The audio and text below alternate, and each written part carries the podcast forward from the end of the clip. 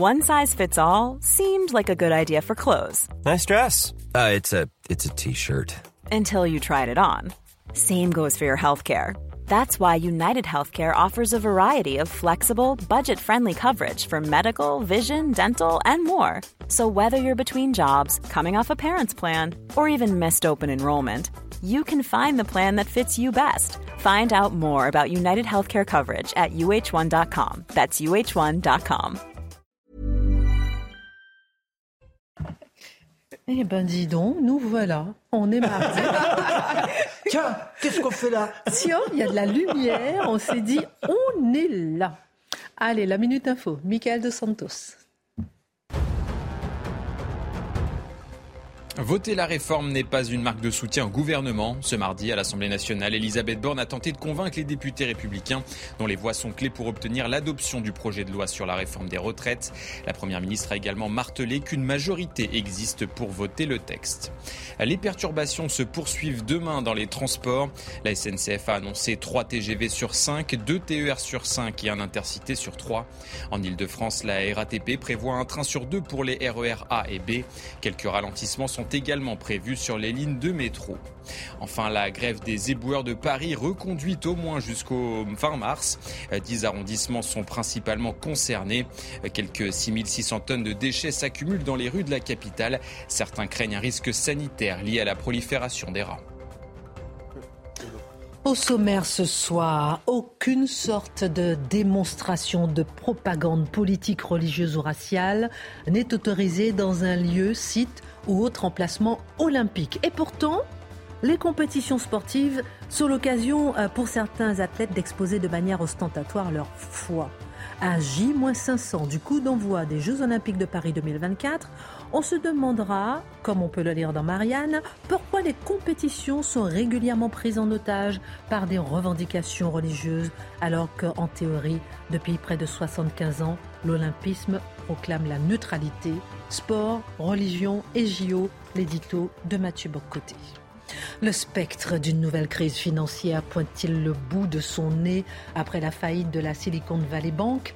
En faillite, après un mouvement massif de retrait de ses clients, la banque régionale typique des États-Unis s'est vue fermée en catastrophe vendredi dernier par les autorités. Joe Biden a même dû prendre la parole avant l'ouverture de Wall Street pour calmer les marchés. Quelles en sont les conséquences et quelles leçons tirées de cette affaire pour nous en France L'analyse de Dimitri Pavlenko. La consommation de psychotropes a doublé en 10 ans chez les enfants. Un enfant sur 20 est concerné, révèle, relève le Haut Conseil dans un rapport. Les psychotropes, rappelons-le, modifient l'activité psychologique et mentale. Alors pourquoi ces chiffres explosifs au cœur de l'enfance et de la jeunesse? Osons-nous nous poser les bonnes questions? En quoi le changement de société serait-il responsable? Oserons-nous le voir, l'admettre le dire, le décryptage de Charlotte Dornelas.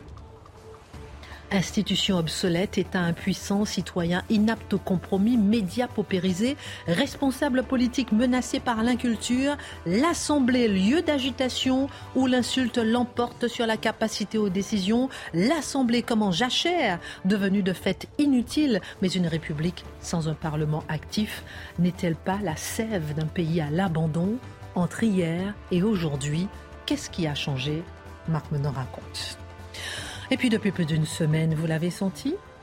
Les rues de Paris sont ensevelies de déchets à cause de la grève des éboueurs contre le projet de loi sur la réforme des retraites. Rachida Dati demande la mise en place d'un service minimum alors que les Parisiens rencontrent des problèmes de saleté de manière quotidienne et récurrente.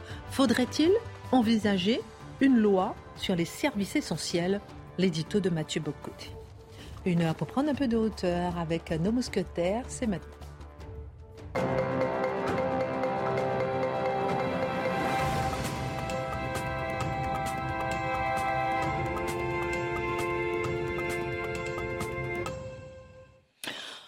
Euh, demain, nous recevrons Éric Zemmour, qui est toujours considéré pour certains comme étant raciste, xénophobe, misogyne, j'ai dû oublier quelqu'un petit mot. Antisémite, euh, euh, négationniste et taliban. Oh, oh, oh, vous avez, d'autres encore? Fasciste. C'est déjà pas mal, non? Fasciste. Voilà. Alors, moi, j'ai une question à vous poser. On fera un tour de table. Peut-on effectivement être contre l'immigration sans être xénophobe?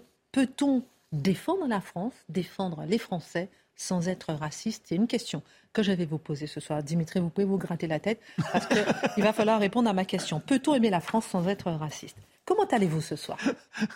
Très bonne question, ça va bien. Charlotte radieuse, Marc Menant en forme, Dimitri réfléchi et euh, Mathieu prêt à bondir. Alors Marianne, nous parlons évidemment de l'hebdomadaire. S'inquiète Mathieu Boccoté. Les JO seront-ils le théâtre d'une subversion de la laïcité? Les règles olympiques qui font de la neutralité religieuse et politique un principe fondamental, Mathieu, seront-elles respectées dans un monde où le sport est investi plus que jamais de passions religieuses et idéologiques? Ces questions se posent à nous et elles s'imposeront surtout à la vie publique de manière toujours plus insistante euh, d'ici les Jeux olympiques. Comment nous repérer dans ce débat Mathieu. D'abord, en nommant correctement les choses. Alors, c'est un article, vous l'avez dit, dans Marianne, de, Rachel Binas, qui euh, met en scène, en fait, qui met en scène l'inquiétude de plusieurs Français euh, de plusieurs autorités sportives aussi par rapport aux Jeux olympiques, donc les JO, avec cette inquiétude d'une colonisation religieuse, ce sont mes mots, ce ne sont pas les siens, mais d'une colonisation religieuse des Jeux olympiques par cette idée qu'il y aurait partout des signes religieux ostentatoires qui se multiplieraient, des signes politiques ostentatoires, des signes, on voit un peu l'idée, mais surtout, surtout la dimension religieuse. Et on sait, on sait que l'olympisme se réclame justement d'une longue tradition de neutralité. Pourquoi? L'olympisme, c'est l'humanité qui se rencontre sous le signe de l'excellence, délivrée des frontières nationales, sauf pour la possibilité de porter le maillot de son pays. Donc, délivrer des frontières nationales, délivrer des lourdeurs religieuses, délivrer des lourdeurs culturelles même. Donc, c'est la possibilité de l'excellence humaine universelle. Par ailleurs, par ailleurs, on le sait au fil de l'histoire, les Jeux olympiques ont aussi porté l'empreinte de l'idéologie et de la politique, que ce soit dans les années 30, que ce soit dans les années 60, 70. Euh, il y a toujours d'une manière ou de l'autre, des courants idéologiques ont traversé l'olympisme. Mais bon, de quoi parle-t-on aujourd'hui? D'une inquiétude par rapport aux signes religieux ostentatoires qui risqueraient de se multiplier à Paris en 2024. Alors, c'est une inquiétude fort légitime à condition qu'on la formule autrement, à mon avis. C'est une inquiétude fort légitime si on ne parle pas du religieux. Hein, le religieux qui partout reviendrait, ce n'est pas la religion qui revient, c'est l'islam qui arrive. Hein, et c'est un islam revendicateur qui entend marquer l'espace public de ses symboles pour faire valoir sa propre conception de l'espace public, pour marquer autre... On va dire que l'islam n'accepte pas une présence limitée dans la vie privée et veut être présent jusqu'au cœur de l'espace public, même au cœur d'une compétition sportive, même en imposant quelquefois un vêtement, un uniforme qui peut se retrouver handicapant pour certains athlètes. Alors, ce n'est pas nouveau, soit dit en passant, ça fait une vingtaine d'années qu'on voit cette colonisation si l'on parle islam, à tout le moins par l'islamisme, il faut toujours distinguer les deux concepts, mais à tout le moins, on peut dire que les deux sont pertinents pour dire ce qui se passe en ce moment. Une vingtaine d'années qu'on voit, sous le signe de la diplomatie d'États qui se réclament de l'islam, de groupes militants, euh, d'entreprises qui font une promotion active du voile islamique dans les compétitions sportives. Je donne quelques exemples de quelques fédérations sportives qui se sont couchées devant cette revendication le beach volley, par exemple, on n'y pense pas naturellement, mais euh, l'uniforme était le bikini de plage. Eh bien, pour permettre à celles qui ont une autre conception de la pudeur d'y participer, on a changé l'exigence vestimentaire pour permettre d'y participer avec des vêtements plus islamiquement corrects. 2014, le foot. 2017, le basket. Et toujours avec le même argument, parce que c'est le voile islamique. Donc on dit, mais normalement, il n'est pas censé avoir le signe religieux. Ah ah L'argument rusé rusé qu'on nous propose, c'est ce ne sont pas des signes cultuels, ce sont des signes culturels. Autrement dit, le voile est désacralisé, le voile est détaché de sa signification religieuse et il serait simplement un signe culturel parmi d'autres, donc on ne pourrait pas le bannir. Ce à quoi on pourrait répondre, si ce n'est qu'un signe culturel parmi d'autres, pourquoi faut-il le porter à tout prix au-delà des règlements qui sont posés? Il y a quelque chose là-dedans d'un peu étonnant. Pourquoi sacraliser un signe culturel parmi d'autres si ce n'est pas un signe avec une dimension religieuse.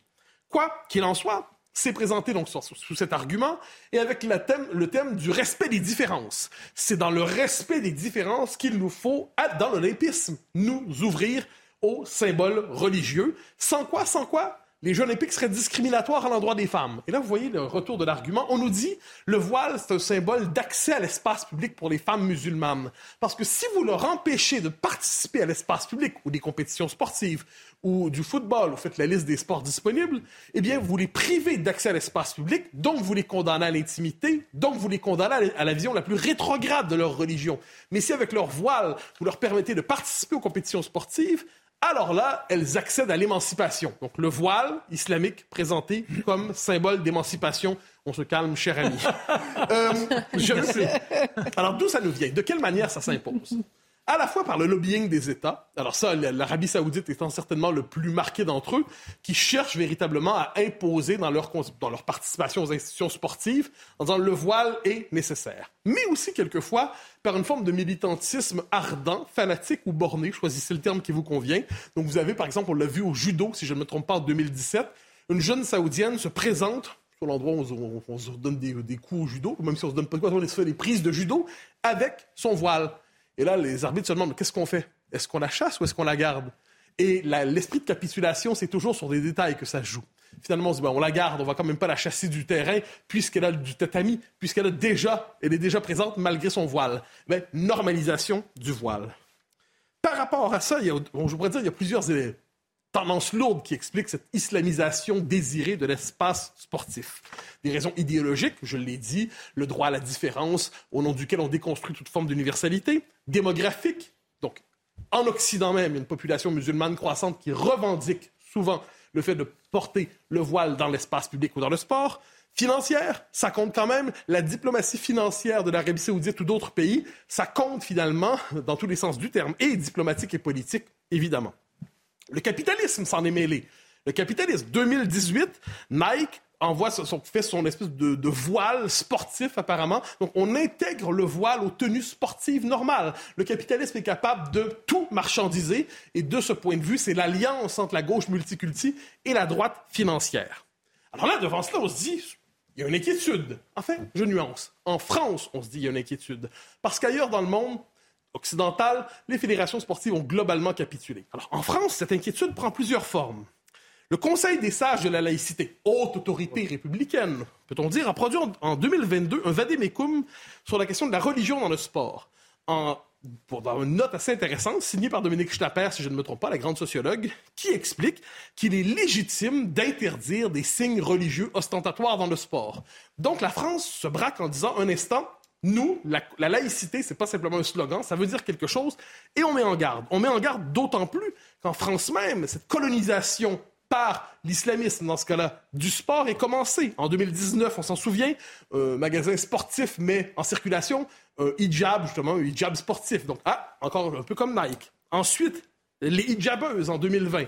Hein, qui revendiquaient le droit de porter le voile dans les compétitions sportives pour le foot.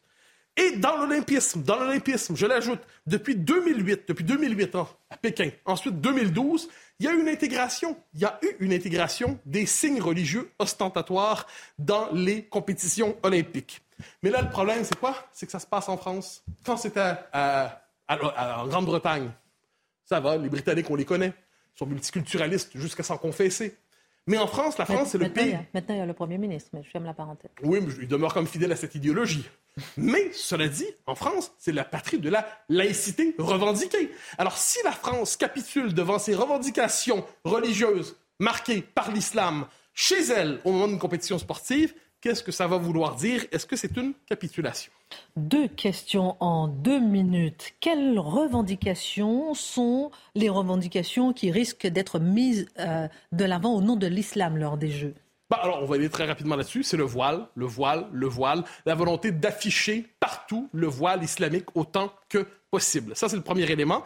Et euh, avec une forme, faut jamais oublier, hein, la laïcité à la française se veut universelle, mais il faut jamais oublier que l'islam, lui aussi, se veut universel. C'est un universel conquérant et qui, l'islam, dans sa version islamiste, très conquérant et qui cherche justement à planter partout le signal de sa, son occupation de l'espace public. Et le voile est un symbole de cette occupation de l'espace public. Donc, l'autre inquiétude, l'autre inquiétude qui est présente aussi, c'est est-ce que certains vont demander un village olympique non mixte? Ah, ça, circule ici et là. Est-ce que, est que, ça va se passer ou non? À tout le moins, l'inquiétude circule. Et devant cela, devant cela, euh, la sénatrice Jacqueline, j'espère que je ne me trompe pas de nom, Eustache Brio, a déjà posé la question en 2022 au ministère euh, des Sports pour demander, bon, est-ce que vous nous assurez que vous allez avoir des Jeux olympiques sous le signe de la laïcité? Et la réponse n'était pas claire. C'était en gros, le Comité international olympique est responsable de ces règles, et quant à nous, on croit à la laïcité. Mais qu'est-ce qui se passe lorsque les Jeux olympiques se passent en France et que deux légitimités s'affrontent? C'est compliqué. Dernier mot, disons les choses clairement. Est-ce que c'est la laïcité qui est en danger? Euh, je dirais plutôt dans... À J-500 de l'ouverture je, dirais, Vous savez, la laïcité, c'est une manière aujourd'hui de parler poliment de manière autorisée de la France. C'est-à-dire, oui, c'est une certaine conception de la laïcité, mais c'est surtout si en France, si en France aujourd'hui, on hésite, dans ce pays qui a le sens de l'hospitalité, qui a le sens de l'accueil, si la France n'est pas capable d'imposer ses mœurs, même chez elle, détachons-nous un instant de l'olympisme.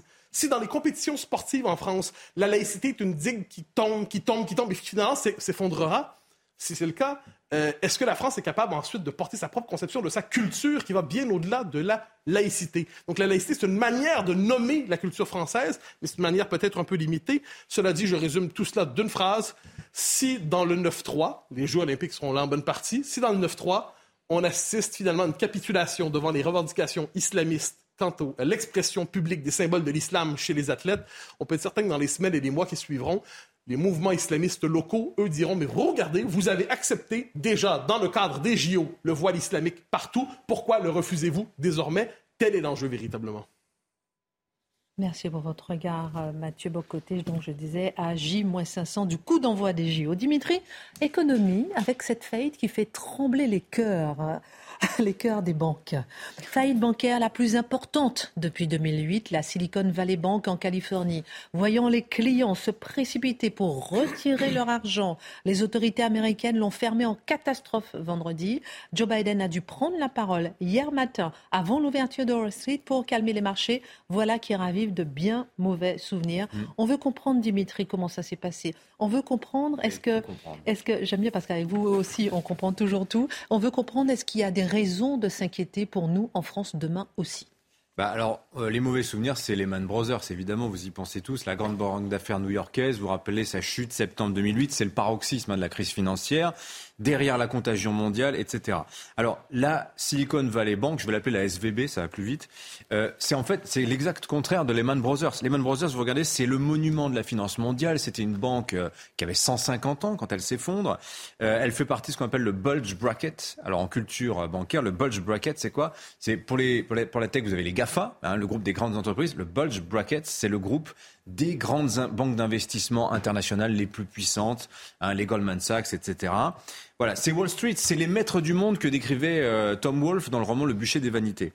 Voilà. Silicon Valley Bank, c'est la cousine de province, si vous voulez, c'est la petite banque régionale. Il y en a beaucoup aux États-Unis, vous en avez des milliers. Des banques régionales, vous en avez beaucoup en Allemagne aussi. C'est beaucoup moins vrai en France. On a quand même des grandes banques généralistes, universelles, comme on dit.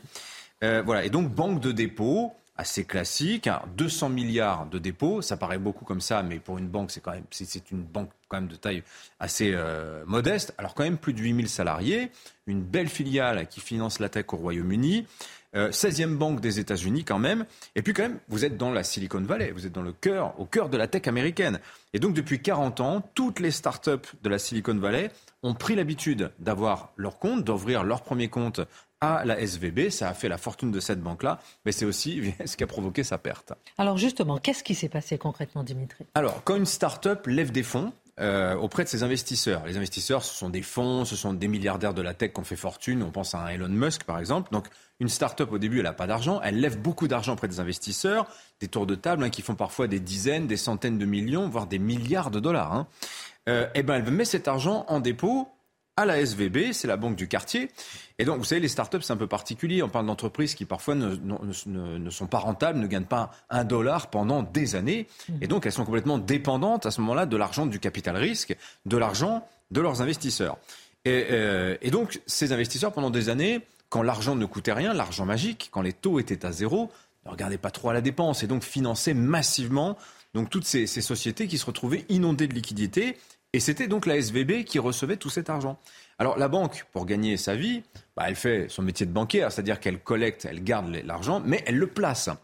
Mais alors, grande différence avec Lehman Brothers qui, qui construisaient des produits dérivés extrêmement complexes, qui achetaient des produits structurés, très risqués et qui diffusaient son risque à l'échelle planétaire, la SVB, elle, elle achetait quoi? Elle achète des bons du Trésor des États-Unis. Le truc, le placement de père de famille, il n'y a pas moins risqué que, que ça.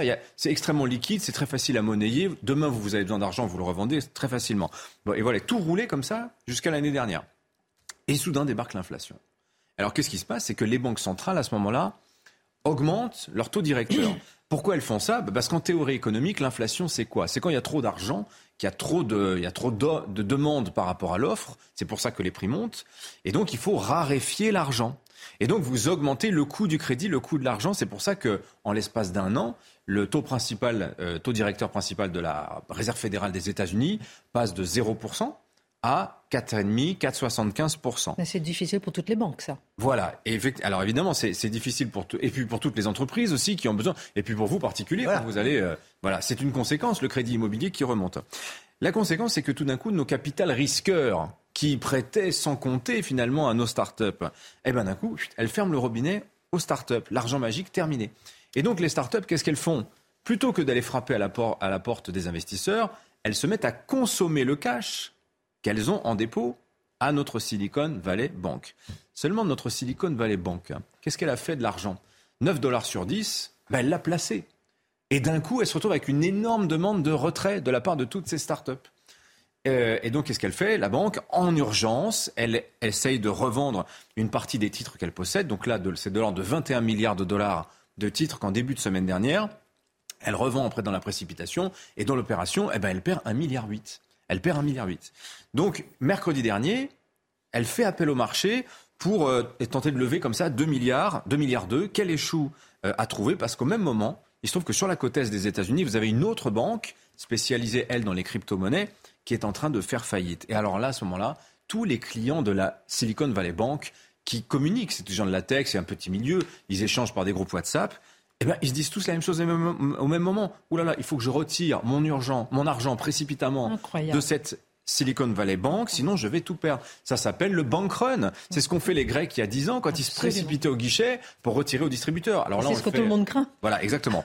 Euh, et donc, la Silicon Valley Bank, jeudi dernier, à la veille d'être fermée par les autorités américaines, elle voit affluer comme ça 42 milliards de dollars de demandes de retrait d'un coup qu'elle est bien sûr incapable d'honorer. Alors comment réagissent les autorités américaines? Parce que là, c'est intéressant. Alors, le Trésor, la Réserve fédérale, Washington, tout le monde va déployer comme ça les grands moyens pour essayer d'enrayer la panique. On a quand même tous en tête, et les premiers, le souvenir de 2008. Donc, ils ferment la banque pour bloquer les dépôts. Ça, c'est vendredi. Et dès dimanche, les autorités américaines annoncent quelque chose qui est alors absolument inédit. Mhm. À savoir que, vous savez, en, banque, vos dépôts sont garantis. Aux États-Unis, c'est jusqu'à 250 000 dollars. Tout ce qui est au-delà n'est pas garanti. Alors quand vous êtes une start-up qui a un demi-milliard de dollars, vous comprenez bien que 250 000 dollars, c'est quand même pas grand-chose. Et donc là, les autorités américaines vont dire, on va garantir l'intégralité des dépôts. Calmez-vous. Arrêtez d'essayer de retirer l'argent. Vous pouvez le laisser il va être bloqué quelques jours, vous pourrez le récupérer. Alors garantie comment? C'est ça qui est intéressant, c'est qu'en 2008, qui a payé? Ben, C'est le contribuable américain.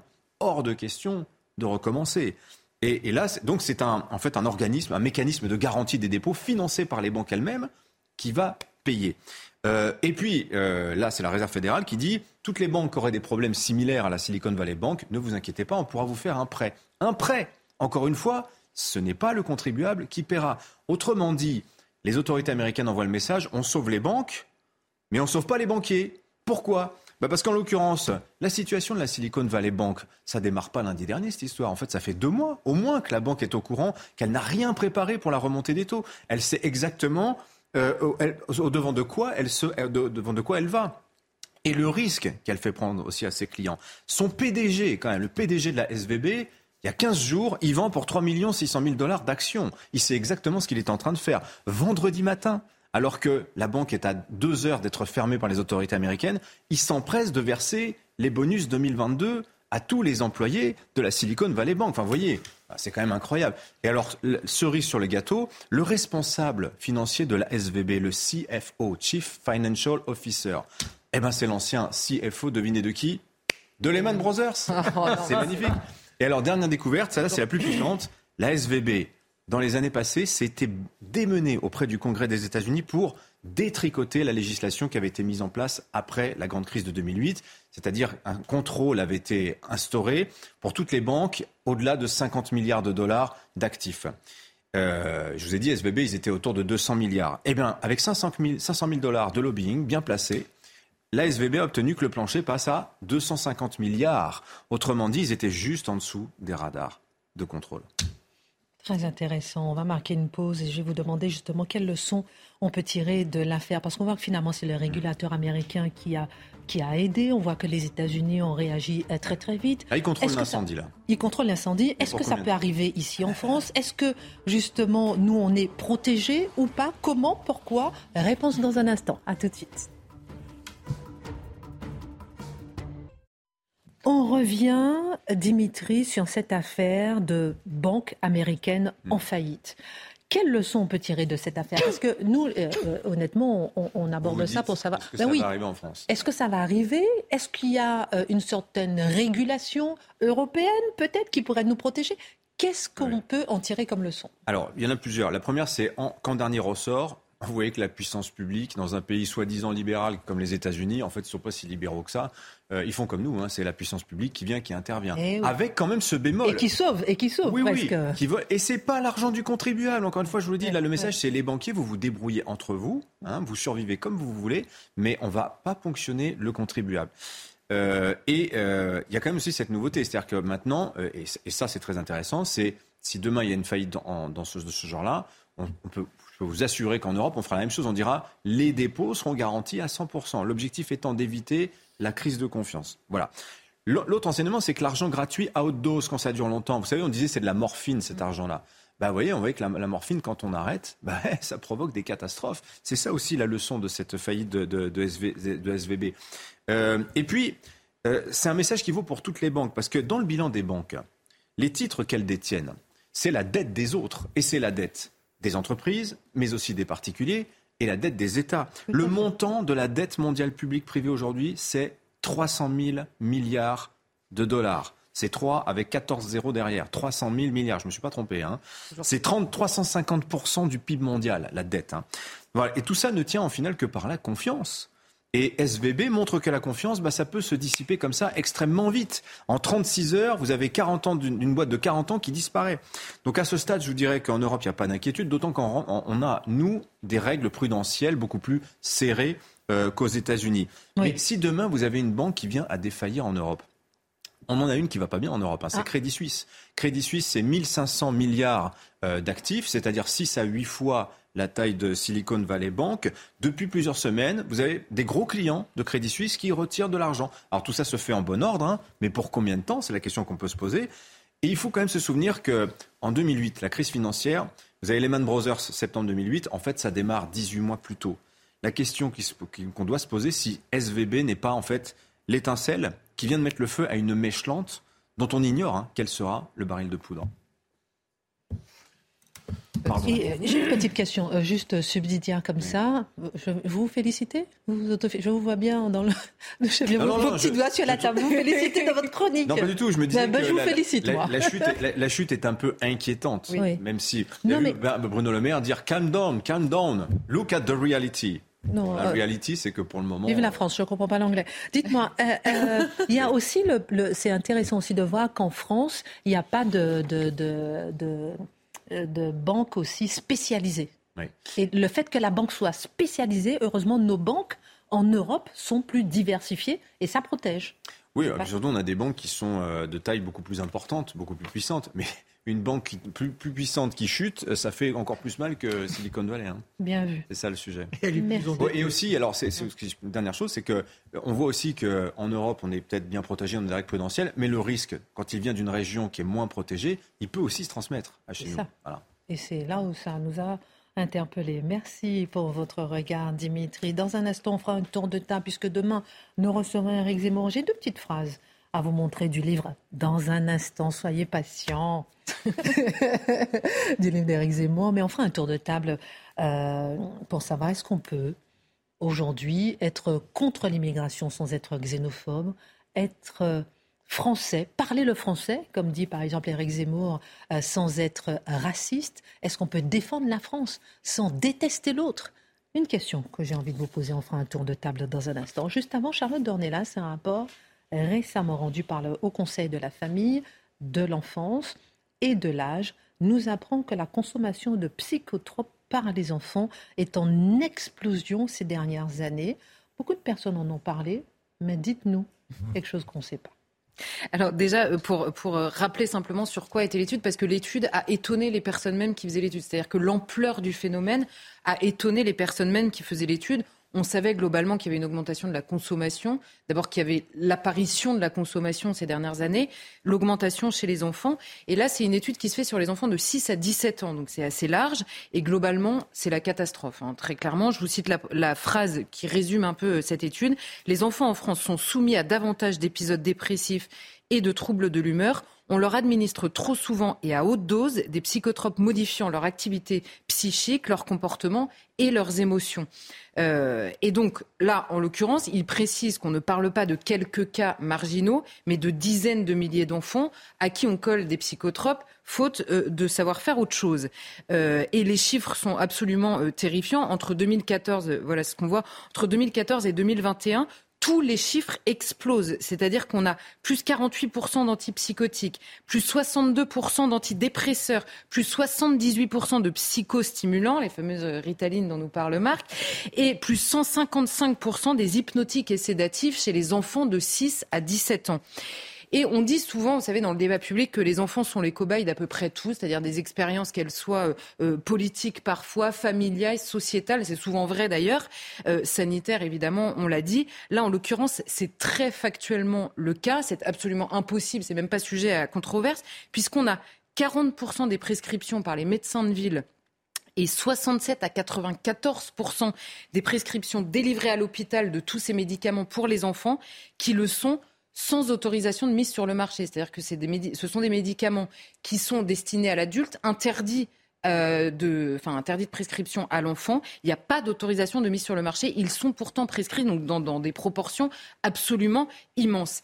Et notons que le rapport s'attarde sur une période qui va sur les dix dernières années et que cette tendance précède très largement la période du Covid. C'est-à-dire que déjà le Covid a, eu des conséquences absolument catastrophiques que certains ont vues en temps réel et, ont prévenu d'ailleurs dès le début de la crise sanitaire. Mais déjà avant, le système était absolument dépassé par ce mal-être euh, enfantin, voire euh, adolescent. Alors justement, beaucoup euh, de professionnels de santé s'inquiétaient des conséquences désastreuses des décisions prises pendant la crise sanitaire sur les enfants. Or, ce rapport révèle que le malaise est antérieur. Donc, qu'est-il arrivé à nos enfants? Alors évidemment, c'est une question extrêmement large et, par définition, un enfant, euh, il y, a des enfants qui vivent l'horreur absolue et qui se reconstruisent euh, malgré tout, et d'autres qui vivent des choses apparemment euh, moins douloureuses et qui sont absolument détruits. Donc c'est très difficile de faire une vérité générale sur, sur ce qui sur ce qui provoque, on va dire, la blessure des enfants.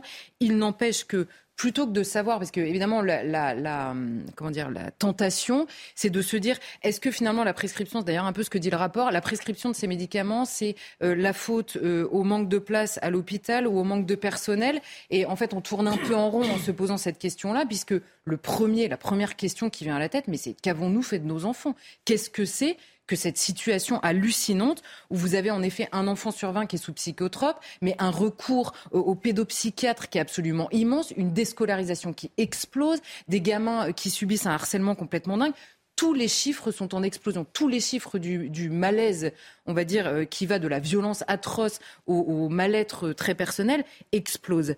Alors, euh, évidemment, certains sont tentés de dire on s'écoute beaucoup plus qu'avant et on écoute les enfants beaucoup plus qu'avant. Euh, c'est peut-être vrai dans une certaine mesure, mais les chiffres de la souffrance, de la déscolarisation, de gamins qui vont extrêmement mal, de tentatives de suicide, voire de suicide d'enfants de plus en plus jeunes, ces chiffres-là, ils sont bien réels et ils donnent une réalité d'une souffrance euh, enfantine qui est absolument considérable. Alors j'ai été voir pour essayer d'être un peu, euh, comment dire, un peu rigoureuse, on va dire, dans, dans l'approche. En 2016, il y a l'Observatoire de la protection de l'enfance qui a essayé de faire justement un rapport sur les besoins fondamentaux de l'enfant. comment les définir? Parce que bon, j'avais pas envie de me lancer dans une controverse, pas possible. Et ils ont, ils ont étudié plusieurs professionnels, on va dire, de l'enfance qui se sont penchés là-dessus et ils décèlent plusieurs besoins sur lesquels à peu près tout le monde s'entend. Alors, vous avez le besoin de relations chaleureuses et stables, notamment dans la petite enfance. Le besoin de protection physique, de sécurité et de régulation de l'enfant au moment où il grandit. Le besoin de limites, de structure et d'attente euh, de, justement dans la, dans la régulation, là encore une fois, des désirs de l'enfant. Le besoin d'une communauté pardon, stable, de son soutien et de sa culture pour grandir dans un environnement donné. Et le besoin de protection de notre avenir général et donc du leur. Or, si nous prenons un peu de distance à la fois sur les chiffres directement et sur l'actualité directement, on comprend qu'à travers tout ça, le changement considérable de société que nous avons eu, on va dire ces 50 euh, dernières années notamment, a forcément des conséquences sur l'enfance et l'adolescence euh, dans notre euh, société. Alors il y a évidemment, je mets de côté les chiffres euh, qui pourraient faire l'objet de chroniques, c'est-à-dire l'explosion du nombre d'enfants maltraités. 50 000 aujourd'hui qui sont, qui sont découverts, on va dire, par les services sociaux, 50 000 enfants maltraités en permanence. Le nombre de mineurs prostitués est passé de 10 000 à 20 000 recensés en seulement 10 ans. Donc je, mets de côté ces enfants-là qui sont dans une... Alors là, c'est de la violence euh, abominable, et je me concentre sur le mal-être plus euh, démocratisé, on va dire, malheureusement. Un, qu'est-ce qui s'est passé? L'affaiblissement considérable de la structure familiale c'est euh, encore une fois dans ce que j'aborde là, ce n'est pas une question de jugement de valeur de dire à tel ou tel vous n'auriez pas dû faire ça ou vous devriez faire ça. C'est juste un constat, il y a un affaiblissement considérable. Or l'enfant, notamment jeune, et là tous les un effacement voire un effacement. Enfin, tous les pédopsychiatres disent l'enfant a besoin d'un cadre, notamment éducatif, stable et protecteur. Or, l'enfant, quand il naît, la première définition de la protection, c'est ce qu'il a autour de lui, ses parents en l'occurrence. Donc, la question de la décomposition et de la recomposition des familles engendre évidemment des conséquences sur cette perception même de la stabilité, de la sécurité et de la sécurité notamment affective de l'enfant. Où est-ce que je retourne quand ça va pas en fait, quand ça va pas ailleurs, où est-ce que je retourne, est-ce que je choisis? On a des juges euh, des juges des affaires familiales et de l'enfance qui nous disent le nombre de séparations conflictuelles qui se passent devant le juge avec les enfants pris pour otage explose ces dernières années. Ça aussi, ça joue. Donc, c'est pas la question de dire aux gens vous devez rester ensemble ou vous devez vous séparer ou pas vous séparer, etc. C'est simplement que dans la fameuse euh, perception sociétale, on va dire, de certains sujets, la question des adultes n'a été vue à l'échelle de la société que comme une question de liberté individuelle. Jamais comme une question de qu'est-ce qu'on fait des enfants qui se retrouvent au milieu de tout ce bazar, en fait. Or, c'est une question qui revient en permanence chez les enfants euh, qui, euh, qui vont mal ou qui ont recours à, ces, euh, à ces services de psychologie, voire qui sont mis sous médicaments. Donc l'affaiblissement de la structure familiale. C'est ça. La deuxième chose qui me paraît évidente dans le changement de société de ces dernières années, c'est l'acharnement contre toute forme d'autorité. Et je pèse mes mots, l'acharnement contre toute forme d'autorité. Parce que là, c'est pareil, j'entends dans le débat, qu'est-ce qui s'est passé? L'autorité a disparu. Alors, pardon, l'autorité n'a pas disparu d'un coup de baguette magique. Certains se sont acharnés à la faire disparaître. Un, à l'école il n'était plus possible. Alors évidemment, le, comment dire, l'exemple, l'image, c'est l'estrade. Hein. il fallait faire descendre le professeur de l'estrade. C'est une image, ça a l'air anecdotique, mais tout a suivi. C'est-à-dire que finalement, l'enfant sait aussi bien que le professeur, il faut simplement lui faire sortir le savoir. Et donc, une fois que vous placez l'élève au même niveau que le professeur, eh bien, la question de l'autorité, elle est évidemment relativisée. Dans l'éducation, la promotion, vous savez, de l'éducation bienveillante ou positive. Alors là, évidemment, c'est pareil. Quand on dit une éducation bienveillante et positive, tout le monde signe en bas de la page. Évidemment, la perversité est dans le choix des mots, c'est le refus de la répression comme mode d'éducation. C'est pas la répression par plaisir de faire euh, euh, d'embêter les enfants. C'est la question que ça fait partie de euh, l'identification de la limite nécessaire à l'enfant. Donc ça, c'est vrai notamment dans la culpabilisation de certains parents dans l'éducation qu'ils donnent et dans la société tout entière. Évidemment, on parle suffisamment aujourd'hui de la question de l'absence de sanctions pénales ou policières aux actes de délinquance. Là, je parle pour les enfants qui ont déjà basculé, mais parfois c'est une délinquance extrêmement faible et qui se poursuit dans une délinquance énorme. Donc l'acharnement contre la question de l'autorité et évidemment la révolution euh, aux yeux de l'humanité, c'est l'arrivée de des écrans et des réseaux sociaux. Et alors là, franchement, je, sais que j'en parle souvent, mais à chaque fois, je relis des nouveaux rapports et tout. Je vous assure, j'ai les larmes aux yeux, j'ai mal au ventre, j'ai envie de vomir. C'est les conséquences de, ce, de ce, cet univers. on peut continuer à en parler parce que beaucoup de parents n'en ont aucunement. Mais c'est exactement ça. C'est-à-dire que d'abord l'exemple, il est parfois donné par des parents. Le mauvais exemple, on va dire, d'être de, d'être penché sur son portable est donné parfois par les parents qui ne conçoivent pas le, fossé qui existe entre leur consommation euh, des réseaux sociaux et ceux de leurs enfants. Dans tous les domaines, c'est l'horreur, l'horreur absolue. La scolarité, la, question de l'intelligence, la question du langage, donc la question de la violence, la question du harcèlement, la question de l'hypersexualisation. Vous avez mais des récits absolument ignobles de gamins qui ne savent plus par quel bout prendre leur corps, leur vision d'eux-mêmes, évidemment, leur relation aux autres. Donc, ils finissent par se protéger et donc se réfugier dans une virtualisation absolue de toutes leurs relations. Et là, on arrive sur le terrain à la fois de la solitude, du harcèlement et de la dépression.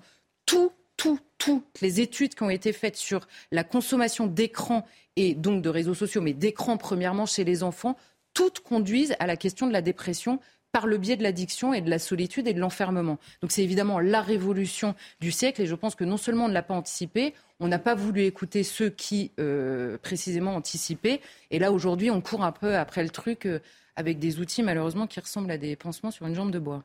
On n'a pas voulu les écouter, on n'a pas donné d'écho non plus, on a voulu les faire taire. C'est intéressant. Hein, S'opposer à la technologie, donc c'était forcément un peu des ringards réactionnaires. On comprend le changement de société, Charlotte Dornelas, et ses potentielles conséquences sur les enfants, mais faut-il jeter l'éponge? Et euh, sinon, par où commencer? Je pense qu'il y a trois choses. D'abord, la question des écrans, vraiment, il faut se pencher dessus, mais de manière euh, hostile. quoi. C'est-à-dire qu'il faut au minimum. Radical. Le, non, mais le politique ne peut pas tout faire. Il peut pas expliquer. Euh, il peut expliquer aux parents. Il peut pas les, forcer dans le, dans le sein des maisons. En revanche, il faut bannir les écrans une bonne fois pour toutes des écoles. Est-ce que c'est possible de le comprendre que c'est la catastrophe absolue? Parce que si vous rompez avec la numérisation à l'école, vous aidez aussi les parents. Parce que même les parents qui essayent, ils vous disent, il y a toujours un prof qui envoie ça euh, euh, via le téléphone ou les écrans. Ensuite, la question de la restauration de l'autorité par le biais des outils du politique est absolument nécessaire. Et là aussi, c'est une révolution radicale. Et enfin, comprendre, bon là, ça pourrait faire l'objet d'une chronique que fait d'ailleurs souvent Mathieu, mais le relativisme de toute identité et le discours apocalyptique ambiant sont deux choses qui mettent les enfants. Alors on parle souvent de l'éco-anxiété, mais le relativisme sur toute identité. Quand vous êtes un gamin, que tout ce qu'on a dit, donc la question de la famille, la question de l'autorité et la question des réseaux sociaux, où vous êtes devant un univers où vous ne savez plus par quel bout euh, prendre la réalité, quand vous savez plus en plus ce que veut dire être français, ce que veut dire être un homme, ce que veut dire être une femme, la différence entre un adulte et un enfant, vous êtes complètement perdu. Donc il y a besoin, en effet, de, rompre avec ce relativisme de l'identité où il est possible de savoir qui l'on est sans le définir nous-mêmes. Parce que là, l'insécurité pour un gosse, elle est abominable. Si en plus, il doit trouver dans la vie ce qui doit être, euh, ce qui doit être, c'est-à-dire ce qui normalement est donné, c'est l'horreur absolue. On a envie de vous donner tous les enfants du monde. Ah il, y a, le problème, c'est d'être gouverné par les molécules. Oui, Aujourd'hui, le deuil est considéré comme une maladie. L'enfant, il est un peu trop excité. Non, mais c'est dans le. Dans, Aujourd'hui, c'est considéré comme tel dans le, le, le, bottin, je dirais, euh, de, des psychiatres. C'est une maladie officielle. Mon Dieu est mort, on a gagné les psychiatres. Mais comme on a peu de temps, je, je sais en plus que ce sujet vous passionne. Hmm. Et vous en parlez souvent au bureau, justement, de ces médicaments qu'on donne aux enfants. J'ai fait tout un chapitre là-dessus. Bah Bien sûr. Mais euh, on va parler euh, avec vous du débat public. Dans un instant, avec vous, on parle des, poubelles dans Paris et pas seulement. Euh, on va parler aussi, on va faire un tour de table sur peut-on être contre l'immigration sans être xénophobe? Des questions que j'aimerais vraiment vous entendre là-dessus. Donc c'est pour ça que je veux garder un peu de temps de parole et surtout pour vous parce que la politologue Chloé Morin, elle s'est exprimée justement sur l'affaissement. Elle a lancé un cri d'alerte sur l'affaissement du débat public. En quoi le débat public est-il si affaibli par rapport à notre histoire, Marc Menant On a montré dans le sommaire justement la photo de l'Assemblée nationale il y a quelques années en noir et blanc, la photo de l'Assemblée nationale aujourd'hui. Qu'est-ce qui a changé? Qu'est-ce qui ne va plus? Où sommes-nous? Comment sommes-nous arrivés là? Bien, si on reprend l'Assemblée nationale, c'est le fruit de la Révolution. Et c'est le 19e siècle. Je dirais qu'il y a aussi une autre branche qui nous vient des philosophes, c'est-à-dire on s'interrogeait, qu'est-ce qui pourrait être le monde idéal? Comment, au quotidien, nous pourrions nous sentir galvanisés? Comment l'homme pourrait révéler tous ces dons, l'éducation, la culture, des éléments de la prospérité de l'esprit. Alors ça a donné quoi le 19e siècle? Eh bien, d'un côté, ceux qui s'inscrivaient dans une idée de libéralisme, qui était un libéralisme économique, mais pas uniquement économique. Il y avait aussi ceux qui se disaient il nous faut profiter du progrès, mais en ayant une idée sociale. Alors ça a donné des mouvements utopistes comme les Saint-Simoniens, les Fourriéristes, mais ça a donné aussi le communisme. Et à la fin de tout ça, eh bien, on a gardé uniquement un principe de consommation. Et aujourd'hui, on veut s'y faire pourquoi à l'Assemblée? De quoi parle-t-on à l'Assemblée? Est-ce qu'on est en train d'agiter une sorte de rêve? Est-ce qu'on est en train de mettre une mèche pour vous dire regardez l'espoir? Comment demain ces gamins-là qui sont condamnés à une sorte de léthargie, à tomber dans ces profondeurs, dans les abîmes de leur conscience, est-ce qu'ils peuvent se dire mais non, c'est formidable, le monde nous attend, plus personne n'attend le monde. Et nous avons une sorte de compensation qui est une compensation compulsive avec la consommation. Il n'y a que ça. Il faut consommer, consommer, consommer. Tant et si bien que vous avez des marques qu'aujourd'hui qui se constituent comme euh, Primark. C'est incroyable, c'est-à-dire que vous êtes dans la pauvreté la plus absolue. Alors vous n'avez plus rien et on crée une société qui va faire fabriquer au bout du monde pour des pauvres larbins, je dirais, de notre monde capitaliste qui sont là en souffrance dès leur plus jeune âge et vous allez acheter une chemise à 2 euros. Il n'y a pas que, hein, il n'y a pas que. Mais non, mais c'est pas ça. Ça montre bien que on n'offre pas aux gens de quoi l'espoir? C'était ça au départ notre principe. S'ouvrir à la culture, faire en sorte que les Grecs, qui parlaient déjà de l'Esprit Saint dans un corps saint, aujourd'hui 60% des gamins sont en surpoids, en obésité. Ça veut dire quoi? C'est pas des condamnés. Ça veut dire qu'ils sont en renonciation à leur existence parce que malheureusement, on les a laissés à l'écart. Chacun est dans sa petite victimisation et on attend de la politique simplement de sortir de son petit ego pour avoir une sorte de restauration de son idéal qui n'a rien à voir avec la communauté. Il n'y a rien qui nous soit offert en commun. On est sur le bateau, les gars. On va partir. Regardez, la navigation va être formidable. Vous serez entendu? Ben, il y a serait entendu, les politiques ben, Bien évidemment, il serait attendu. C'est ce que les gens attendent. Pourquoi Zemmour a créé un espoir à un moment donné? Parce qu'au moins pour certains, il était un capitaine. Aujourd'hui, il n'y a plus de capitaine. Quand vous avez... Mélenchon aussi, pour certains, c'est un capitaine. Ben, non, mais il était capitaine. Mais oui, d'une certaine manière. Sauf que quand vous voyez ceux qui l'entourent, eh bien, on est dans la vocifération pour la vocifération. Mais également, on dit il faut consommer, il faut que tout le monde puisse consommer. Et puis, regardez aussi le rire. C'est un élément essentiel de l'existant, le, rire. Où en est le rire aujourd'hui? Ah Le rire. Écoutez France Inter le matin. Euh, Sophia Aram, non mais c'est extraordinaire. Je vais vous faire rire.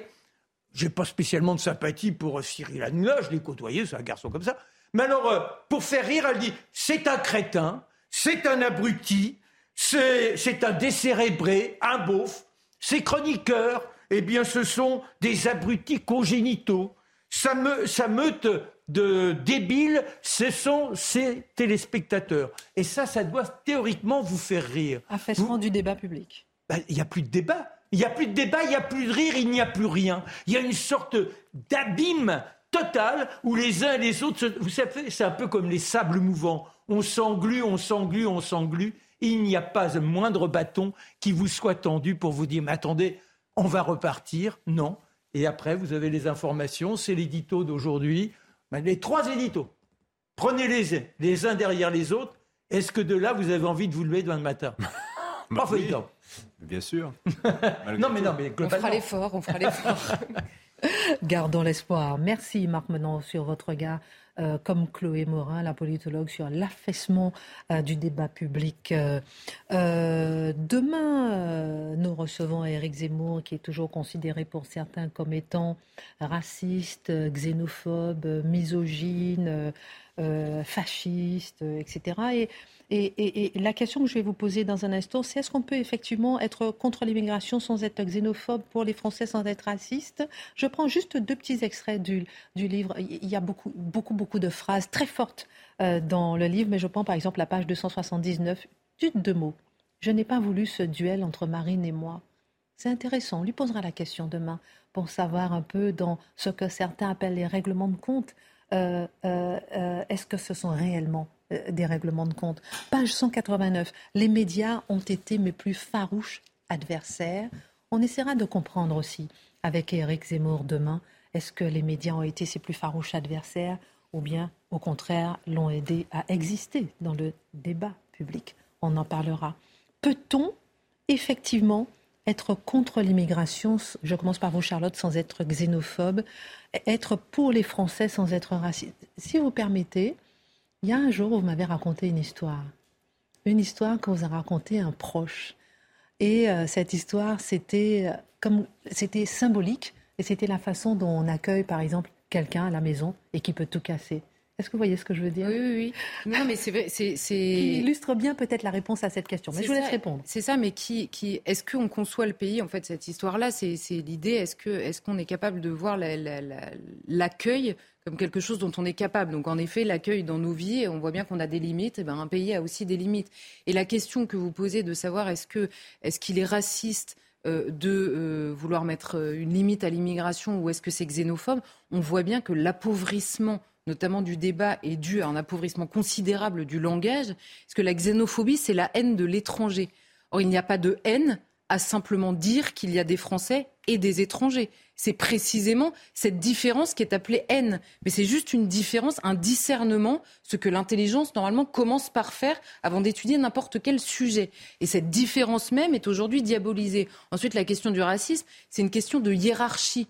Il n'y a, pas de, hiérarchie entre les personnes dans le monde. Il y a simplement, là encore une fois, une différence et qui est absolument nécessaire à faire, qui est d'ailleurs faite par tous les pays du monde pour avoir la possibilité de l'existence d'un peuple et donc d'une démocratie. Donc c'est vraiment une confusion euh, euh, mentale entretenue par certains et crue euh, sincèrement par d'autres qui empêche évidemment tout, tout questionnement. Et, et, allons encore plus loin, comment, Mathieu Bocoté, on peut arriver à lutter contre l'immigration sans être xénophobe à faire une certaine préférence nationale sans être raciste. Moi, je, vous, je, retournerai la question, c'est-à-dire d'où nous vient cette étrange idée que lutter contre l'immigration massive, c'est de la xénophobie? D'où nous vient l'idée qu'aimer son pays, c'est être raciste? Ces deux questions, ça implique de remettre en question le pouvoir médiatique et idéologique clérical, en fait, qui a réussi à semer dans la tête des gens l'idée que de vouloir défendre son pays, euh, le protéger, assurer sa perpétuation dans l'histoire, c'est être raciste. Donc, il faut retourner l'accusation en disant, vous qui consentez à l'immigration massive, aimez-vous encore la France?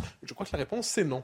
10 secondes, 10 secondes, on a très peu de temps. Eh bien déjà, sans la langue, il n'y a rien. Et l'assimilation commence par ça. Il faut redonner le goût du mot aux uns et aux autres et changer ce principe d'aversion qui gangrène les esprits et qui empêche de véritablement être dans l'emportement de l'esprit. Moi, je crois qu'il y a beaucoup de gens qui. Les gens ne sont pas contre l'immigration dans l'absolu. Ils sont contre l'immigration incontrôlée. Souvent, c'est ça, c'est la perte de, de, contrôle et le sentiment qu'au contraire, on veut pousser dans le sens inverse aujourd'hui. Et en fait, euh, l'accusation en soi, elle est outrageuse. Elle est vraiment outrageuse, je trouve. Merci euh, pour votre regard. J'aurais bien aimé. On, reviendra peut-être sur ces questions-là parce que ce sont des questions euh, importantes. La crise des ordures à, Paris, pas qu'à Paris d'ailleurs, mais qui résulte de la grève des éboueurs contre le projet de loi contre la réforme des retraites. Mathieu Bocoté s'est imposé au cœur de l'actualité. Le Parisien nous rappelait ce matin les risques sanitaires évidents qui viennent en accumulation des déchets, avec l'accumulation des déchets. Euh, qu'est-ce que cela vous inspire? Que Saccage Paris est devenu un projet de société. C'est-à-dire qu'il faut nommer les choses. Il s'agit d'une entreprise de destruction du, pour, un temps temporaire, mais de Paris en décidant de l'ensevelir sous les ordures. Il, et, c'est un problème, en passant, de santé publique. Pendant trois ans, on nous a expliqué qu'au nom de la santé publique, on pouvait suspendre toutes les libertés en toutes circonstances. Là, on est devant la construction explicite d'un dépotoir à ciel ouvert, d'une décharge publique, et on doit aborder ça apparemment avec quelques Il y a quelque chose d'assez fascinant là-dedans. Ça témoigne d'une prise d'otage. Il faut dire les choses telles qu'elles sont. C'est une prise d'otage par la frange radicale des syndicats. J'ose croire que ce n'est pas l'ensemble des syndicats qui disent finalement nos revendications sont à ce point importantes que l'on peut risquer de soumettre la ville à l'invasion des rats, par exemple. C'est quand même fascinant. En l'éco-socialisme municipal, parce qu'il faut bien dire qu'Anne Hidalgo, là-dedans, témoigne de son adhésion au mouvement en refusant de faire les choses nécessaires pour nettoyer la ville, mais l'éco-socialisme municipal qui nous avait déjà ramené l'épidémie, en fait, l'invasion des surmulots, comme ils ont appelé les rats, eh bien, la prochaine étape, c'est le consentement à l'invasion par les rats de la ville. Pourquoi? Parce que ce serait une forme de moyen de pression en dernière instance sur la réforme des retraites. Mais derrière ça, derrière ça, je pense qu'il y a un enjeu qui est plus politique c'est ce qu'on pourrait appeler la sacralisation, le caractère mystique du droit de grève selon certains. Le droit de grève, c'est important, tout le monde en convient, bien évidemment. Mais ce n'est pas un droit qui surplombe tous les autres. Ce n'est pas le droit qui abolit tous les autres droits. Ce n'est pas le droit bombe nucléaire qu'on a le droit d'utiliser pour faire exploser tous les autres droits parce qu'il nous semble secondaire en fonction de nos revendications catégorielles. Donc, il faut se délivrer d'une espèce de poésie socialiste et de mystique socialiste qui présente le droit de grève comme le droit qui permet à la société de se construire généreusement. Non, quelquefois, c'est le droit qui masque les égoïsmes corporatifs et qui, ou corporatistes, dis-je, et qui permettent, dans les circonstances présentes, de transformer Paris en ville sous le signe de la puanteur généralisée. Alors, rompre avec la conception tyrannique du droit de grève, ça me semble une première étape pour être capable de penser la prochaine, la prochaine crise, s'il y en a une. Vous pensez à une loi sur les services essentiels? Mais ça va de soi. Ça existe partout dans le monde. La loi sur les services essentiels, ça dit qu'il y a des services qui sont à ce point importants pour l'organisation de la société qu'ils ne peuvent pas être interrompus et suspendus. Vous acceptez de travailler dans ce domaine, c'est comme ça. Vous n'aurez pas le droit de grève en toutes circonstances où il sera limité. Et il faut, je crois, étendre cette conception des services essentiels, pas se contenter de réquisitions circonstancielles que permet le préfet si la, la maire le demande. Si... Non, à un moment donné, les droits, les des, services essentiels qui permettent la continuité de l'ordre social, c'est fondamental. et là, j'y reviens, j'y reviens. On est devant une question aujourd'hui d'hygiène publique élémentaire. Et traiter cette question-là comme si elle était secondaire par rapport aux revendications fort légitimes en elles-mêmes des éboueurs, nul ne dit qu'elles n'ont pas des revendications légitimes, mais l'absolutisation de ces revendications fait en sorte qu'on décide d'abolir le bien commun. Et ces gens-là sont en train de nous convaincre finalement que la question des ordures est une question d'intérêt national. mais, mais j'y reviens sur l'essentiel. Une loi sur les services essentiels, ça va de soi. Une loi sur les pour assurer la continuité des services publics en toutes circonstances, ça va de soi. Et qu'on ne considère ça comme une provocation antisyndicale ne devrait pas aller de soi. Et puis ceux qu'on veut atteindre ne sont jamais atteints en véritable, en vérité. Ben, c'est euh, là où c'est intéressant. Vous savez, il y, a une ivresse du rapport de force. Mais moi, ce qui me frappe là-dedans, parce qu'on a une conception trop généreuse de l'être humain quelquefois. Et moi, Déjà, il y a une ivresse du rapport de force. C'est même la cause la plus juste peut être confisquée par des gens qui prennent plaisir à tenir en otage d'autres. Et c'est ça dont on parle en ce, en ce moment. C'est un rapport de force maquillé avec la peinture de la vertu la plus remarquable. Sur le fond des choses, il s'agit d'une prise d'otage. Merci euh, Mathieu Bocoté, merci à tous. Mathieu Devez pour la Minute Info. Ensuite Pascal Pro pour l'heure des Pro 2. Et nous demain. Elisabeth Borne martèle qu'une majorité existe pour voter le texte sur la réforme des retraites. La première ministre s'est adressée à la droite de l'Assemblée nationale pour convaincre les députés. La commission mixte paritaire, elle, se réunira demain pour trouver un compromis sur la réforme des retraites. La grève est reconduite jusqu'à la semaine prochaine dans les quatre terminaux méthaniers français. Le mouvement a débuté il y a une semaine pour obtenir le retrait du projet de réforme des retraites. Cette décision bloque l'alimentation en gaz du réseau de distribution, le déchargement des navires méthaniers et le remplissage des citernes jusqu'à mardi prochain. Enfin, un avion de chasse russe a intercepté et percuté ce soir un drone américain, ce qui a provoqué sa chute. La collision a eu lieu au-dessus de la mer Noire, au large de la ville ukrainienne d'Odessa. Le drone percuté est un Reaper utilisé pour des opérations de surveillance. Les États-Unis dénoncent un acte irréfléchi et vont convoquer l'ambassadeur russe à Washington. Et l'armée russe dément à l'instant avoir causé la chute du drone américain.